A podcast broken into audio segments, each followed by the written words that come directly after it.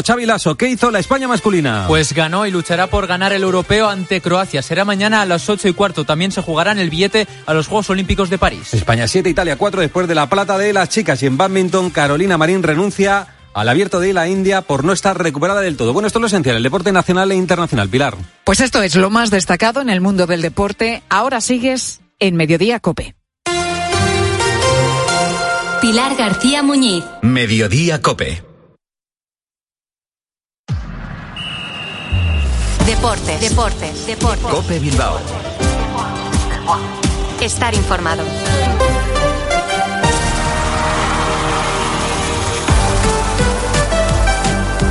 A Rachaldeón, eh, son las 3 y 25 de la tarde, un lunes más, eh, comenzamos la semana en clave rojiblanca con nuestra tertulia minuto 91 desde la magnífica tienda restaurante Ber eh, Bilbao. Les habla y saluda José Ángel Peña Zalvidea en nombre de técnicos y redactores. Hoy, 15 de enero de 2024, la atención sigue centrada en una Atlética en plena racha de resultados y que mañana recibirá al Alavés en la Copa.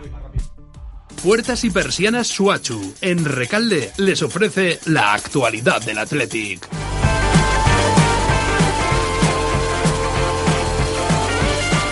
Un equipo, el de Ernesto Valverde, que afronta el tercer derby en nueve días. Mañana, a partir de las nueve de la noche, octavos de final de la Copa contra el Alavés en Samamés. El equipo está en plena forma, lleva 13 partidos sin conocer la derrota y el sábado superó 2 a 1 a la Real, siendo netamente, además, superior, valga la redundancia, al equipo de Imanol. Tres puntos eh, que le sirven para afianzarse en Europa y dejar a nueve a la Real y a 10 al eh, Betis. El único pero eh, de estas últimas horas y de ese derby del sábado es la lesión de Galarreta, que es duda para mañana. Puertas y persianas Suachu. Puertas de garaje de comunidades, puertas industriales y persianas metálicas para locales comerciales. Estamos en Carretera Larrasquitu, en Recalde. Más información en puertasgarajebilbao.es. Llámenos al 944 65 39 62. Puertas Suachu. Un año más, vamos a por la copa. Esta vez nos la tomamos en Gasteiz. Este martes 16 de enero desde las 8 y media de la tarde. En directo desde San Mamés, Athletic a la vez. Vívelo en directo en Cope más Bilbao. En el 95.1 de la FM. Con todo el equipo de deportes de Cope Euskadi. Tiempo de juego. El número uno del deporte. Con el patrocinio de Formintegui. Y con el apoyo de... Restaurante Asador El Abra, Puerta Suachu, rebajas de Pedro Salcedo Bilbao, Bacalao Gregorio Martín, Campín La Ballena Alegre Costa Brava, Restaurante Almiquechu Bermeo y Saneamientos Pereda.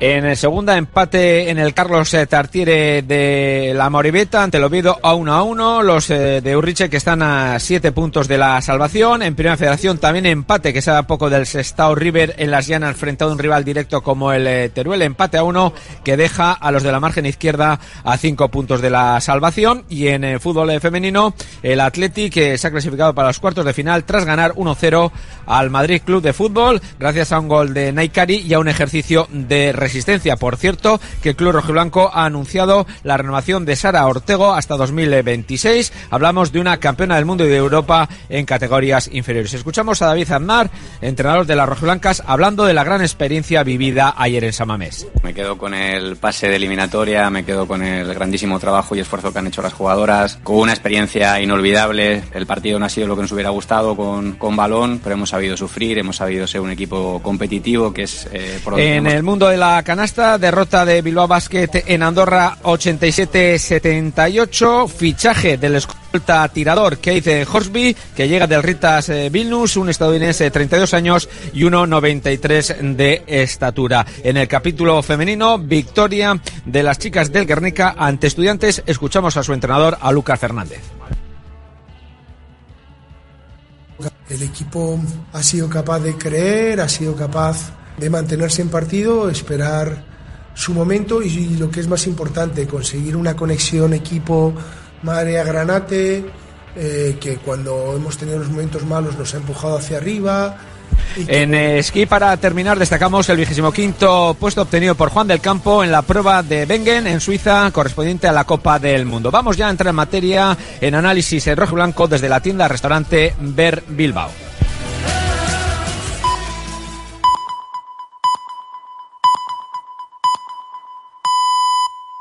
Son las tres y media, las dos y media en Canarias. Pilar García Muñiz. Mediodía Cope. Estar informado.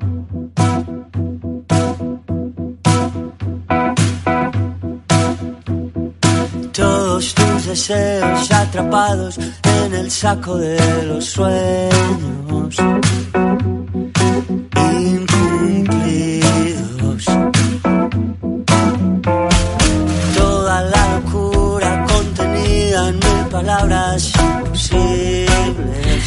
Personas pueden igualar las condiciones de trabajo de Gerard. Son únicas. Primero porque está ubicado a 2.400 metros de altura. Dime cuántos trabajan tan arriba. Y luego porque te puedes imaginar, desde su ventana tiene unas vistas impresionantes del Pirineo catalán. Gerard Garreta está al frente de la Casa Keller, convertida en el refugio La Colomina en el año 1973, lugar de acogida para los excursionistas que pasan por aquella zona. Está en la cabecera de la y Fosca, junto al lago de la Colomina y pertenece a la comarca del Pallars Jussá, en Lleida. Bueno, veo roca, agua, animales, naturaleza en estado puro. Parte del lugar, pues el edificio es un edificio histórico, un edificio que se construyó en el 1917 de madera, pensado para ser un edificio provisional y que al cabo de los años ha, ha pasado a ser un refugio de montaña El refugio está abierto cinco meses al año, de junio a octubre, mientras tiene cerradas sus puertas al público. Gerard y su pareja Marta, con quien lo gestiona, suben al refugio para revisarlo cada poco tiempo. En la tarde de COPE, Gerard describía hace unos días cómo son estos trabajos que llevan a cabo de mantenimiento. Cuando el refugio está cerrado al público, dejamos siempre una parte libre de emergencias y normalmente pues pasan montañeros y tienes que ir a revisar pues si la bombona de butano del, está bien, si está limpio, si ha pasado alguna cosa y a ver si están bien cerradas las puertas y las ventanas. Gerard trabajó ocho años como gestor informático hasta que una casualidad le llevó a colaborar con el anterior guarda del refugio. Le apasionan los deportes de montaña que practicaba cuando le quedaba tiempo después del trabajo.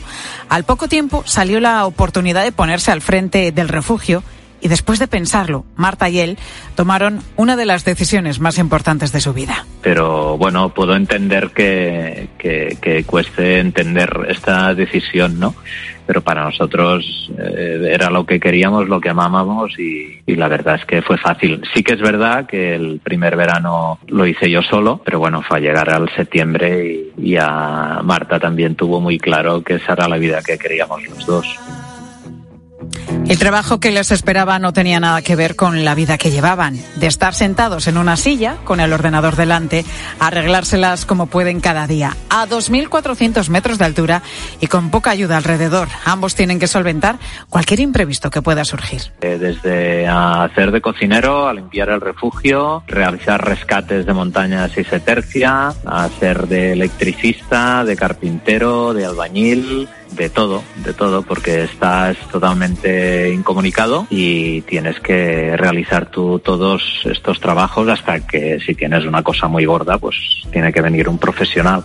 Los dos aseguran que están viviendo un sueño y que han ganado muchísimo en calidad de vida. Atrás quedaron las vidas de oficina, él como gestor informático, ella como directora de sucursal bancaria. En vivir, vivir de lo que soñamos y vivir la vida. O sea, un trabajo que trabajamos cinco meses que son muy intensos, pero el resto del año lo tenemos para nosotros. Me parece que ya compensa. Y después dejar una situación que, que en la época, imagínate, estamos hablando de- del 2007, que los dos trabajábamos en banca y ya recordamos todos lo que vino después, ¿no? No me arrepiento para nada. Al final no todo es el dinero.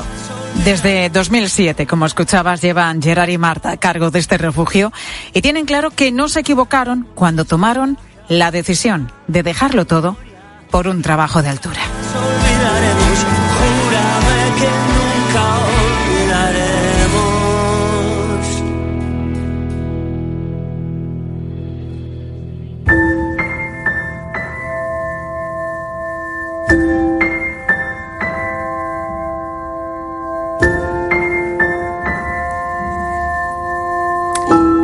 Puede soportar el cuerpo humano en condiciones extremas? ¿Cuáles son nuestros límites?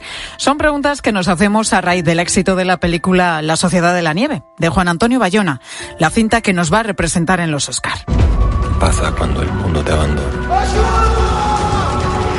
Cuando no tenés ropa te estás congelando. Cuando no tenés comida y te estás muriendo. La película, no sé si la has visto, es totalmente recomendable. Es brutal, ¿eh? es desgarradora, es muy dura, pero está hecha con, con muchísima sensibilidad, con una fotografía además espectacular y una banda sonora que es la que estamos escuchando, que, que es una maravilla. Ya sabes que está basada en hechos reales, en ese accidente que tuvo lugar el 13 de octubre de 1972, cuando un vuelo procedente de Uruguay se estrella en el Valle de las Lágrimas, en medio de la cordillera de los Andes, a más de 3.500 metros de altura y a poco más de un kilómetro de la frontera entre Argentina y Chile. Iban en ese avión 45 personas. 33 sobrevivieron al impacto, aunque algunos murieron después como consecuencia de las heridas y de las duras, durísimas condiciones del lugar. Imagínate, en medio de la nada, en un paisaje completamente blanco, completamente nevado, a 40 grados bajo cero, sin comida, sin ropa de abrigo. Pues en esas condiciones hubo finalmente 16 supervivientes. Aguantaron nada menos que 72 días hasta que los rescataron. Fue el milagro de los Andes. ¿Y cómo lo hicieron? Bueno, pues entre otras cosas, utilizaron la tela de los asientos del avión para fabricarse ropa de abrigo. Derretían la nieve también para poder bebérsela. Y les tocó recurrir al canibalismo para sobrevivir. Carlos Páez, el superviviente más joven de aquel accidente, tenía 18 años cuando ocurrió lanzaba una pregunta. ¿Qué hubiéramos hecho cualquiera de nosotros en esa situación? Yo hago la pregunta al revés. Digo, ¿alguno de ustedes no lo hubiera hecho? Cuando vos vivís el proceso de 10 días de no comer absolutamente nada, de saber de que no te buscan más y de que vos estás peleando por llegar a tu casa, las cosas se resuelven como más fácil. Es más, te digo, si ahora me cayera en la cordillera de los Andes, yo no espero 10 días para hacerlo. Sin duda es una de las, escena, de las escenas más impactantes, pero es que fue así, ¿no? Cuando no tienen más remedio que los supervivientes para poder seguir con vida comerse a sus compañeros fallecidos.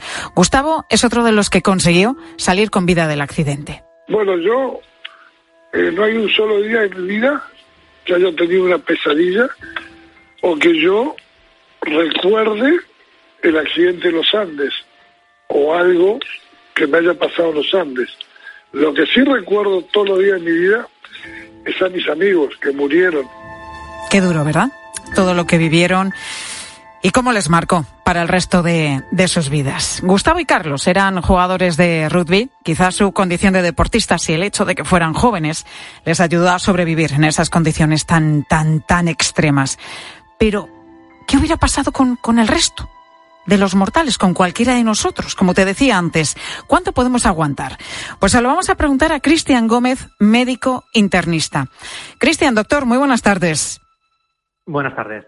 En la película que, que no sé si has visto, Cristian. Sí, sí, la he visto. No sé si te impactó. Bueno, mm, a mí me dejó eh, sin palabras, porque es una película sí, muy, muy, muy, muy desgarradora, como decía, muy impactante, ¿no?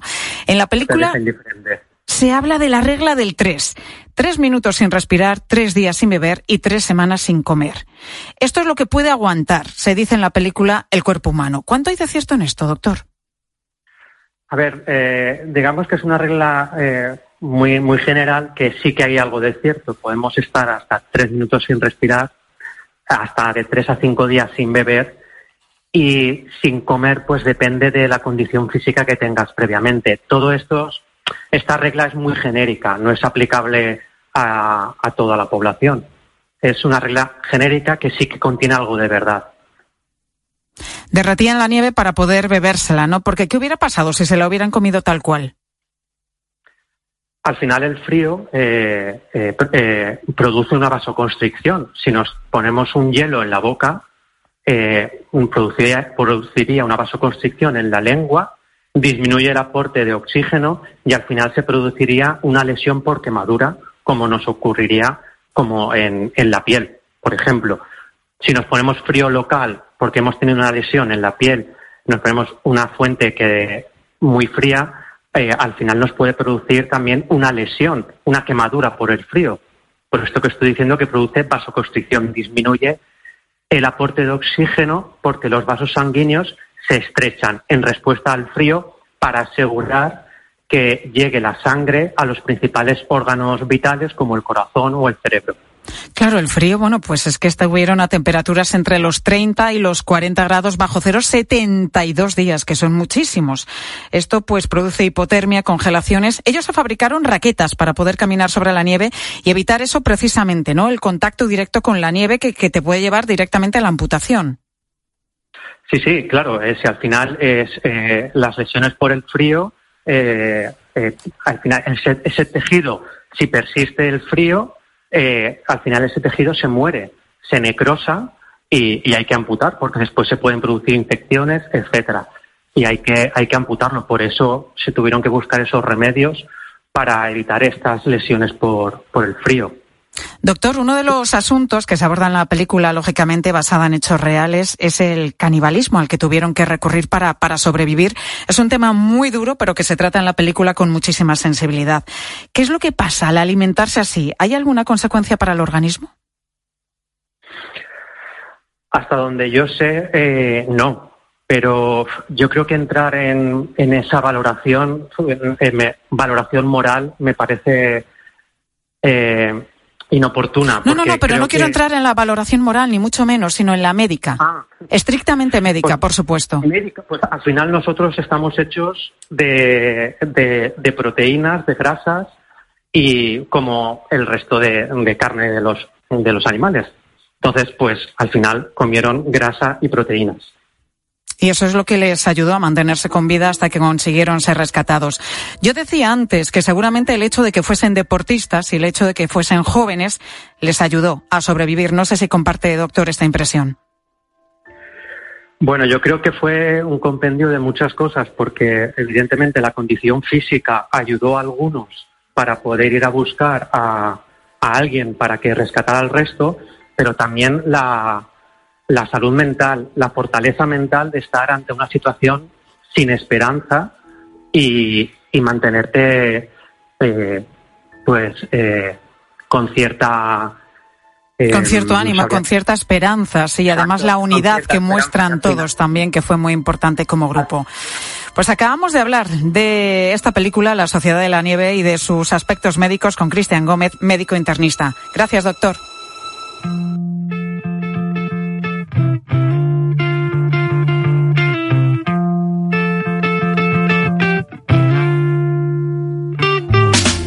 Scar tissue that I wish you saw. Sarcastic Mr. Know It All. Close your eyes. 3 y 42 minutos ya de la tarde, una hora menos en Canarias, de este lunes 15 de enero. En medio de la costa de enero y después de, de lo que nos hemos gastado en Navidad, nos tiemblan las piernas si nos ponemos a pensar en las vacaciones de verano, en lo que nos va a costar. Pero precisamente, precisamente ahora, perdón, a ver si puedo, con esto de la tos. Precisamente ahora es cuando deberíamos hacerlo porque de contratarlas en este momento, adentro de unos meses, hay mucha, muchísima diferencia y mucho ahorro. Ya, pero dices, es que, es que ni siquiera sé cuándo voy a tener las vacaciones, es que todavía no he hablado con mi jefe o con mi jefa si va a poder ser este año en julio o en agosto. Bueno, pero para eso está la cancelación gratuita que nos ofrecen en muchos apartamentos y hoteles. Mira, la prevenida del equipo, que es Sofía Gonzalo, a la que tengo aquí a mi vera. Hola. Sofía.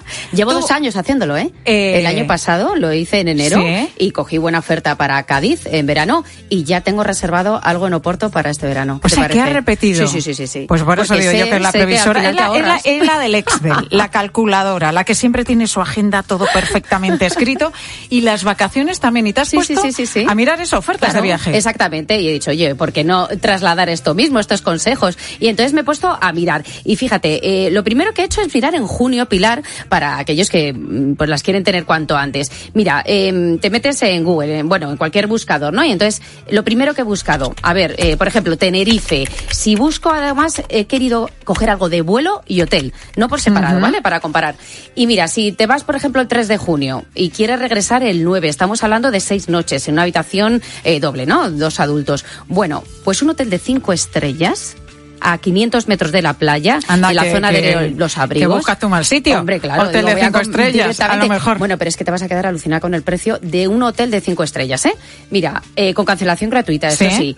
Por persona, si vamos a un alojamiento de estos de cinco estrellas, pero que tiene cocina, 336 euro- euros por persona. O sea, que a la semana, con el vuelo, te puede salir a 300 euros. O sea, tú incluyes solamente lo, te- lo que te costaría un vuelo en pleno agosto si lo coges un poquito más adelante y a eso añádele que tienes un hotel de cuatro, de cinco estrellas. O sea, y a mí me ha parecido de verdad No, no, como no, para está hacerlo con genial, tiempo. claro. No, no, es para replanteárselo. Claro. Luego ya eh, puedes ir subiendo. Si, por ejemplo, coges media pensión y aquí, fíjate, Pilar, es donde hay un pequeño como truco. Si tú ya tienes claras tus vacaciones, pues puedes coger, por ejemplo, eh, un- una tarifa que no admite cambios, que es un 5% menos, y te sube a 452. ¿Qué pasa? Que dices, oye, mira, que es que yo mm, necesito lo de la cancelación ahí, pues claro, vas a tener que pagar un poquito más.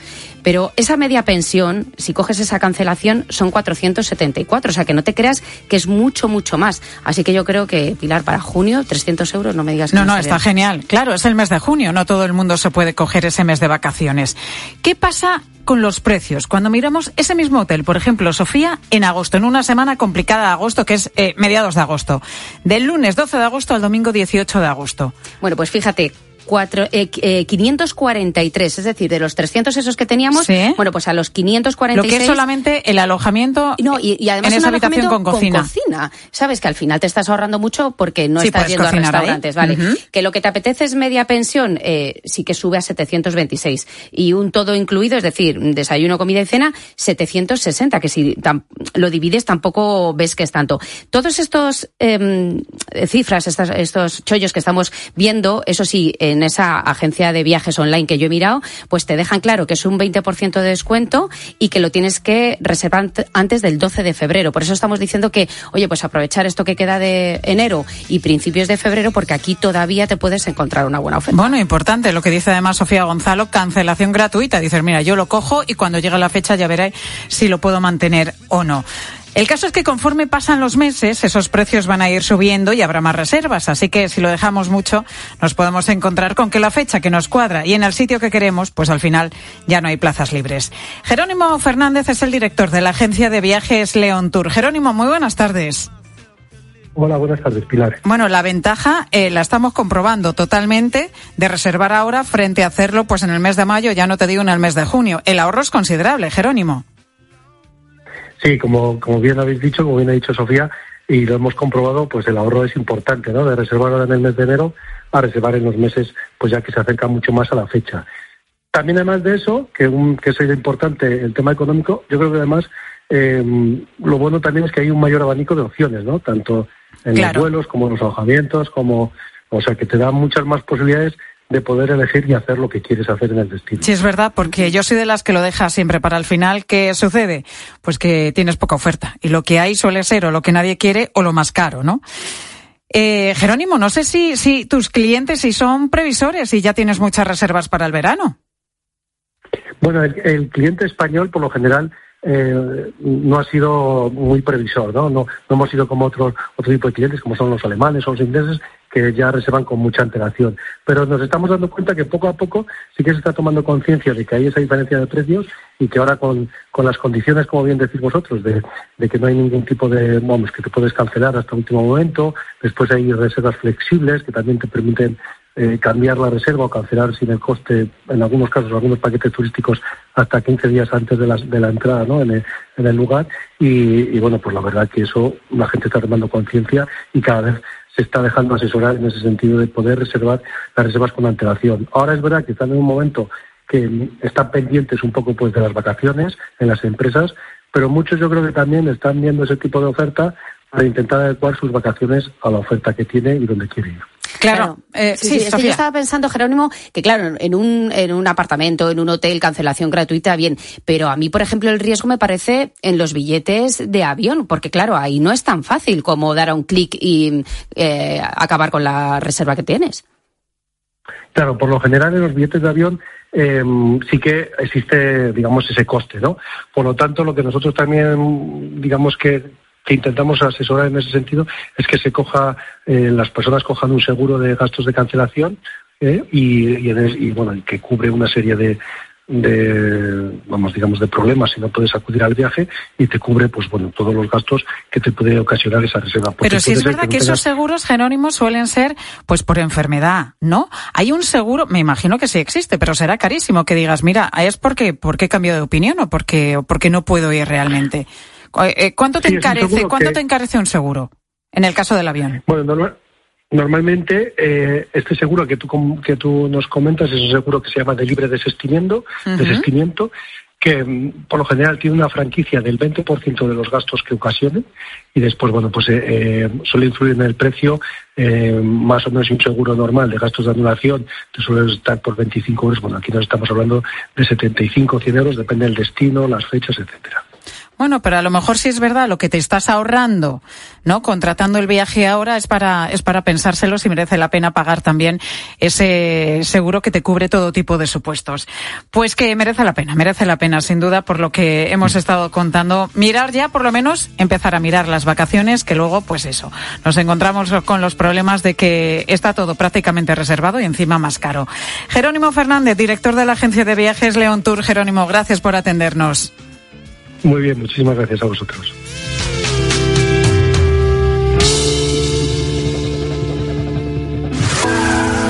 Y mira por dónde, hablando de aviones, de viajes, a Julio Iglesias le han retenido en el aeropuerto de Punta Cana por el contenido de sus maletas, donde llevaba 42 kilos de comida. ¿eh?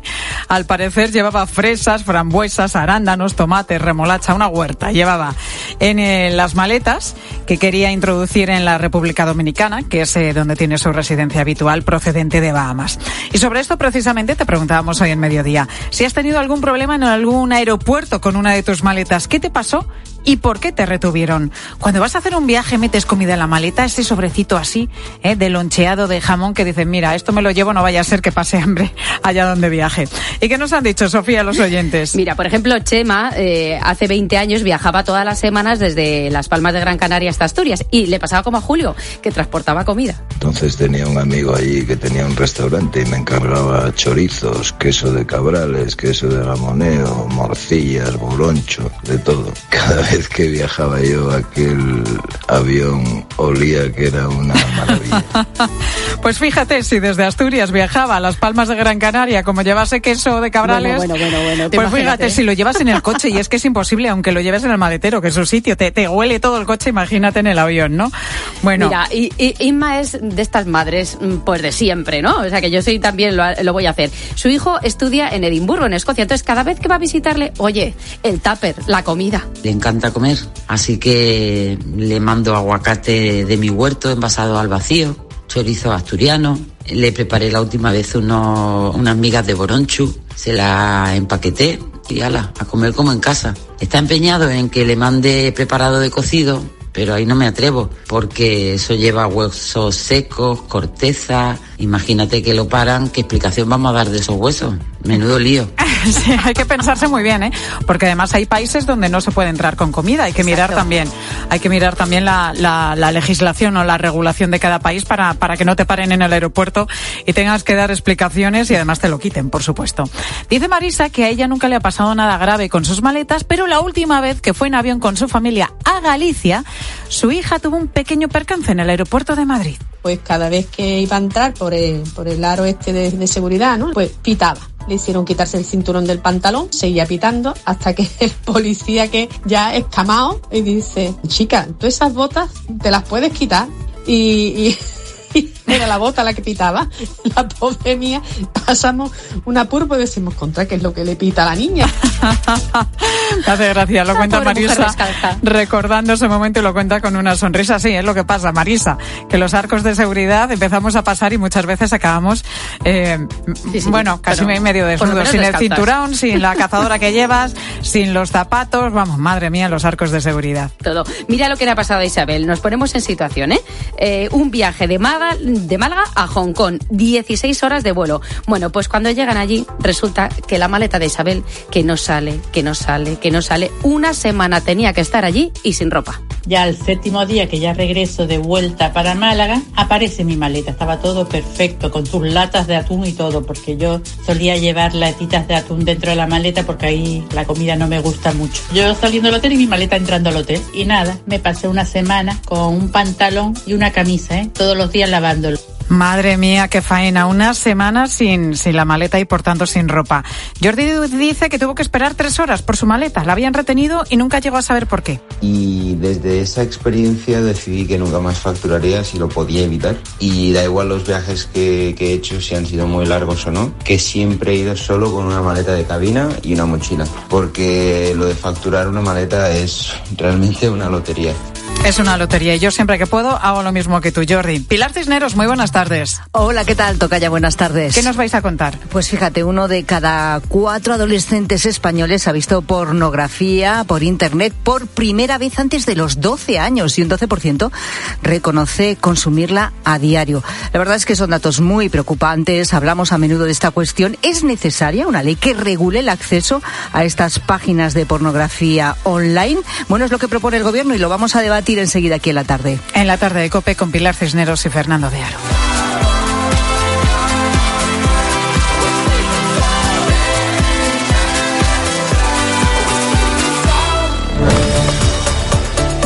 Pilar García Muñiz.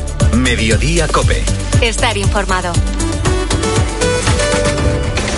Juanma, si te parece, ya te escucha Luis Medina Cantalejo. El presidente de los árbitros. Hola, presidente, buenas noches. Hola, Juanma, buenas noches. Le voy a preguntar por Xavi Hernández. ¿Cómo afronta los partidos en la banda Xavi? Especialmente intenso con el árbitro de campo, pero también con el cuarto árbitro. Hay quien sostiene, yo entre ellos, que si Xavi fuera el entrenador de un equipo pequeño, habría sido expulsado muchas más veces de las que lo ha sido siendo entrenador del Fútbol Club Barcelona. ¿Esto es verdad? Yo creo que el comportamiento de los entrenadores debe ser otro. Escucha a Juanma Castaño en el partidazo de Cope. De lunes a viernes desde las once y media de la noche. El número uno del deporte. ¿Perdona? ¿Que ahora Movistar Prosegur Alarmas incluye una garantía antiocupación? Uf, ya verás cuando se entere mi perro. Ningún guardián puede competir con Movistar Prosegur Alarmas, la primera y única alarma con garantía antiocupación, que no solo disuade y protege, ahora también se compromete contra las ocupaciones. Contrátala en el 900 222 250 o en movistarproseguralarmas.es. Te lo digo o te lo cuento. Te lo digo. Tenemos todos los seguros contigo y aún así, ¿pagamos de más? Te lo cuento. Nosotros nos vamos a la mutua. Vente a la mutua con cualquiera de tus seguros. Te bajamos su precio, sea cual sea. Llama al 91 555 5555. 91 555 5555. Te lo digo o te lo cuento. Vente a la mutua. Condiciones en mutua.es. En las rebajas de multiópticas lo único que cambia es el precio. Descubre la mayor variedad de gafas con los últimos diseños y la máxima calidad a unos precios aún mejores. Dos gafas Mo graduadas con antirreflejante por 89 euros o dos Mo progresivas de alta tecnología por 189 euros. Solo en multiópticas. Te compra tu coche, te compra tu carro, te compra tu buga. Te compra tu furgo, te compra tu moto, te compra tu auto, caravan. ¿Te han hecho una oferta? Te la mejoramos. Has oído bien. Mejor precio garantizado y compromiso de pago en 24 horas. Ven a vernos.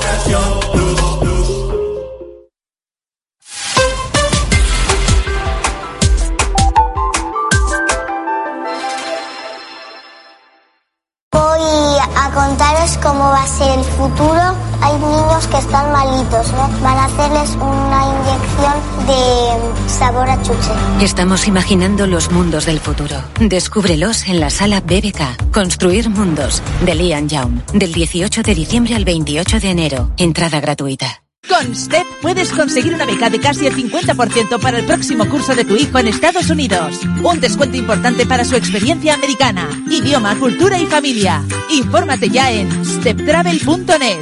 STEP, nuestra experiencia, tu mejor garantía. Rebajas, rebajas, qué lío de rebajas. Sí, pero las hay que marcan la diferencia. Las rebajas de Formintegui. Fíjate, hasta 10.000 euros de descuento en vehículos nuevos, kilómetro cero o de dirección.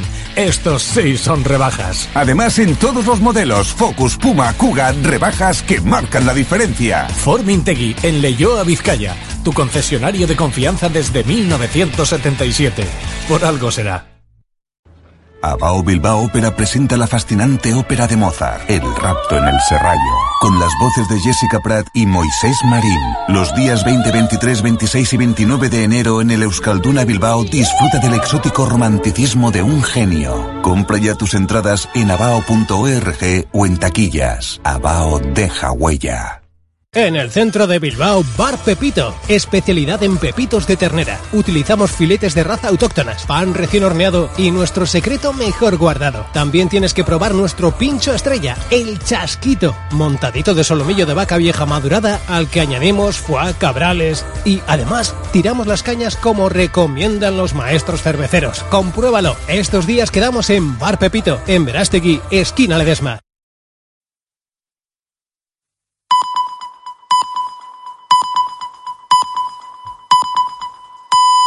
Las 4 de la tarde, las 3 en Canarias.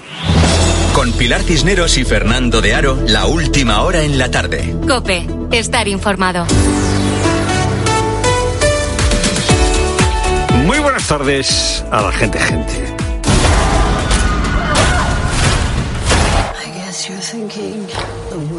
Vuelve la serie True Detective, eh, siete hombres de una estación de investigación científica desaparecen sin dejar rastro y este es un caso que tiene que resolver la jefa de policía del pequeño pueblo donde suceden estos acontecimientos. Es Liz Danvers, que está encarnada por Judy Foster. En el tráiler de esta nueva temporada de True Detective, bueno, pues eh, toda la acción transcurre en la larga noche invernal de Alaska porque el pueblo donde suceden eh, los crímenes está en Alaska. Pero lo más llamativo de ese tráiler es que Judy Foster es Judy Foster. Es decir, una señora que ya ha cumplido 60 años, que tiene patas de gallo, que tiene arrugas en las mejillas, que tiene arrugas debajo de los ojos. Y da mucho gusto que una señora como Judy Foster no esté enmascarada artificialmente rejuvenecida, al menos no del todo. Nuestro presidente del gobierno se ha metido ahora a filósofo. Que la verdad es la realidad. La verdad es la realidad, ha dicho este fin de semana el presidente del gobierno. Pues lleva razón, presidente. La verdad es la realidad. Todos tenemos prejuicios, y es normal tener prejuicios, pero luego la realidad los desborda. La realidad desborda nuestro prejuicio siempre que aceptamos eh, ser desbordados. Todos tenemos un esquema sobre cómo son las cosas o cómo deberían ser. Querríamos, por ejemplo, que nuestro hijo fuera programador de Java y resulta que el chaval quiere ser músico. Pensamos que los amigos de siempre son los mejores amigos del mundo y luego aparece en la realidad pues otros amigos que son mejores amigos. La realidad desborda los esquemas pensamos que la mejor manera de combatir la pobreza es crear empleo y luego resulta que hay trabajos que no te sacan de pobre. Pensamos que la mejor solución para luchar contra la desigualdad es que la economía crezca y después crece la economía y aumenta la desigualdad. La realidad nos vuelve a desbordar. Afortunadamente, porque así no nos quedamos encerrados en nuestros prejuicios. Pensamos, o algunos piensan que todos los migrantes son delincuentes y de pronto conocen a uno, a dos, a tres, a cien migrantes y resulta que ninguno de esos migrantes es delincuente y afortunadamente la realidad es la verdad y desborda los prejuicios.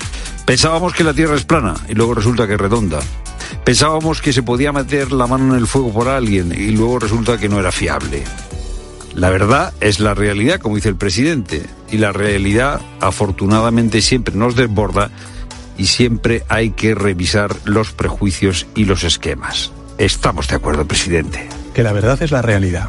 Pero el presidente, atención, porque hay truco, el presidente no ha dicho solo que la verdad es la realidad. El presidente ha dicho que la verdad es la realidad y que la realidad es que en las últimas elecciones hay una mayoría, arrojó una mayoría, eh, las elecciones arrojaron una mayoría que es la que gobierna que la verdad es la realidad. Y hasta que no haya una convocatoria electoral en España y sepamos exactamente cuál es la realidad, la España real es la que votaron los españoles el pasado 23 de junio. Aquí está el truco. La mayoría que gobierna en este momento España no es una realidad impepinable. La mayoría que gobierna no es igual que la ley de la gravedad. La mayoría que gobierna no es igual que una suma matemática, 2 más 2 son 4. La mayoría que gobierna no es una verdad física, presidente. Presidente, la mayoría que gobierna es una realidad que tú has fabricado. Es una realidad que tú has fabricado con una decisión que has tomado. Con este resultado electoral, con el resultado electoral del pasado 23 de julio, no era necesario, no era impepinable, no se deducía automáticamente que tú gobernases como nos has querido hacer creer en esa entrevista. Es un peligro identificar la verdad, la realidad con los propios perjuicios. Pero todavía es más peligroso identificar la verdad y la realidad con lo que tú has decidido construir, una mayoría con el independentismo. Es lo primero, no lo único. Buenas tardes, Pilar. Buenas tardes, Fernando. Buenas tardes a todos. Y 2023 cerró con la llegada de más de 40.000 inmigrantes a Canarias. Todo un récord que sin nada los remedia se volverá a batir en este 2024. Solo en la primera quincena de este mes de enero, casi 3.500 personas han llegado al archipiélago cruzando el Atlántico. Solo en las últimas horas, más de 200, y entre ellos hay muchos niños. El obispo de la diócesis de Canarias, José Mazuelos, quien hoy ha sido recibido por el Papa, con quien ha abordado el drama migratorio, ha reflexionado sobre esta realidad en Mediodía Cope. Es triste, por un lado, ver cómo niños sin padre, que los padres los han metido en la patera para ver si llegan a España. Eh, eso es triste. Eh, estos niños, eh, ¿cómo tiene que estar la familia desesperada para meter a sus hijos buscando una vía de esperanza? Es un suma y sigue de llegadas en cayucos y hasta en barcas hinchables que también en Mediodía Cope el presidente del Cabildo del Hierro, Alpidio Armas, ha ejemplificado con estas cifras. El sábado pasado había cero, cero inmigrantes en la isla porque se habían derivado todos a Tenerife, pero el domingo había en 498 ya. Estamos seguros que en el año 24 vamos a seguir con las dificultades que se van a ir incrementando.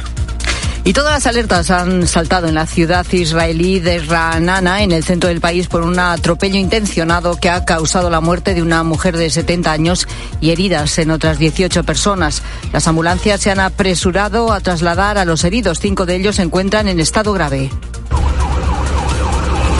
La policía israelí ha detenido a dos palestinos sospechosos de este ataque, entre ellos alumnos que iban al colegio. La ciudad de Ra'anana está situada a tan solo 14 kilómetros de Tel Aviv.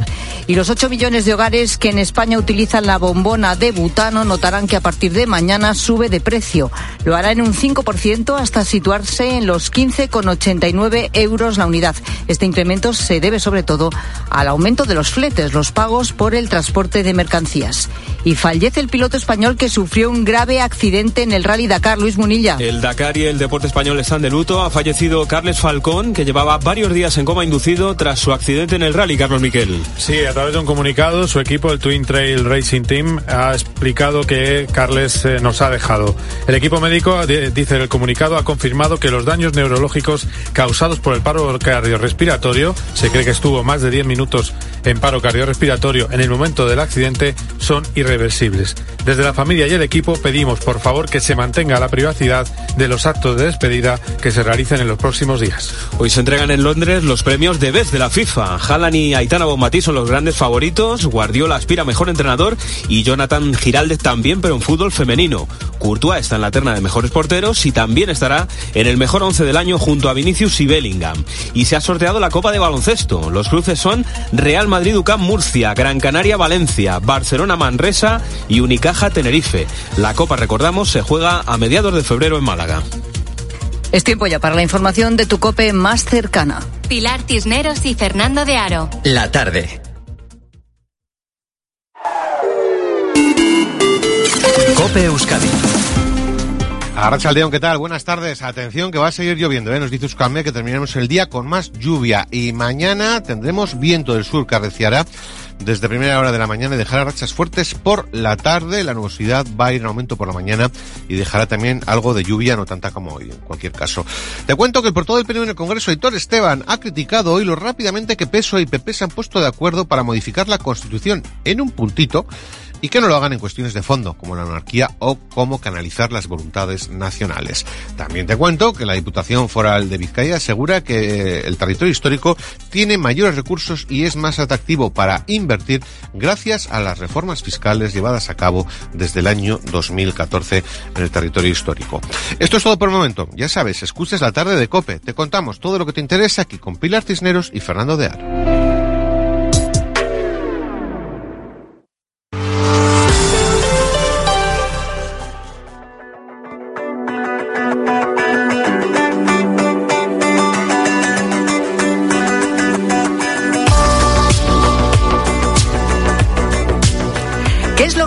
falla para que uno de cada cuatro jóvenes tenga el primer contacto con la pornografía antes de los 12 años? Y por cierto, un dato que siempre nos deja perplejos. La media del primer contacto con la pornografía en Internet está entre los 9 y los 11 años. Bueno, Luis tenía 11 cuando accedió por primera vez a este contenido a través de Internet. El acceso es extremadamente fácil y a veces no tienes ni que buscarlo, te llega a ti por mediante publicidad, anuncios o cualquier cosa en las redes sociales. Es decir, o lo buscas o más bien te llega directamente. Bueno, nada más llegar al colegio eh, después de un entrenamiento, en la ducha, en su habitación, en cualquier momento y a cualquier hora. Y es que lo que empezó como curiosidad acabó convirtiéndose en una adicción. Uno al principio no se da cuenta de, de, si está realmente enganchado y es un vicio, pero poco a poco te vas dando cuenta cómo te va marginando y cambias cosas de tu rutina porque prefieres estar viendo pornografía que hacer otras cosas y dejas de estar con amigos o hacer deporte por hacer esto.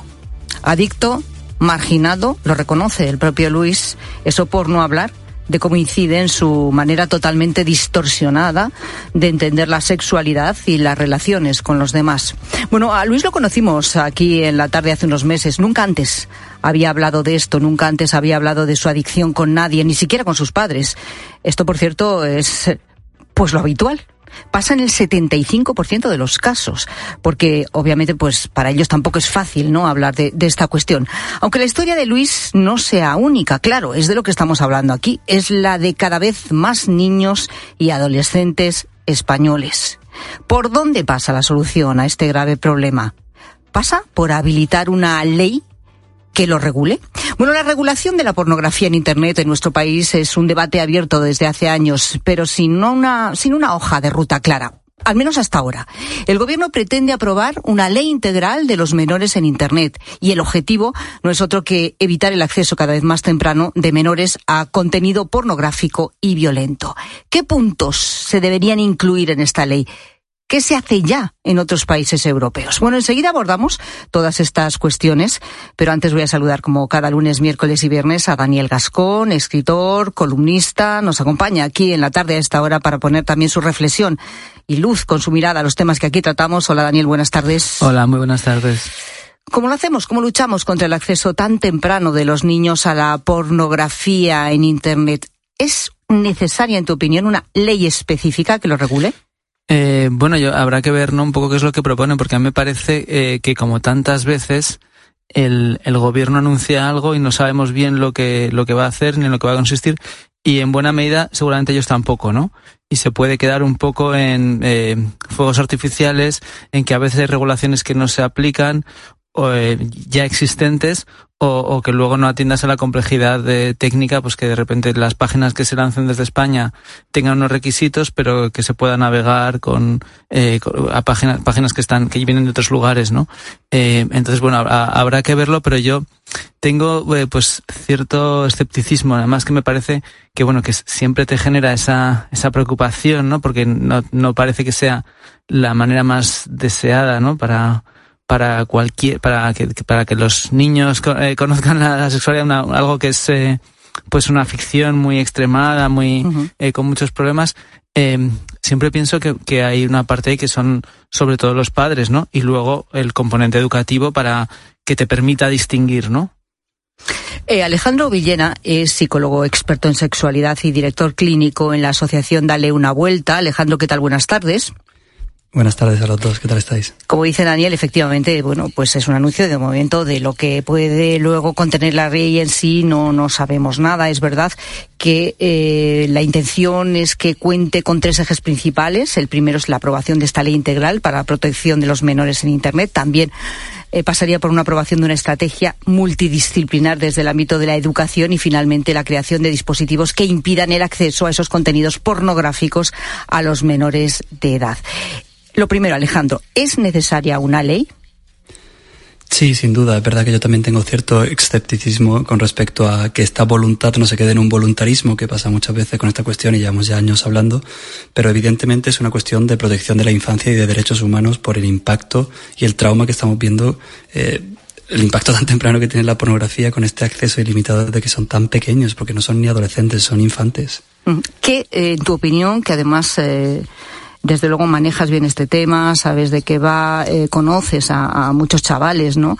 Que eh, incluso han reconocido, como escuchábamos antes a Luis, pues que no lo sabían, pero que, eh, bueno, tenían una adicción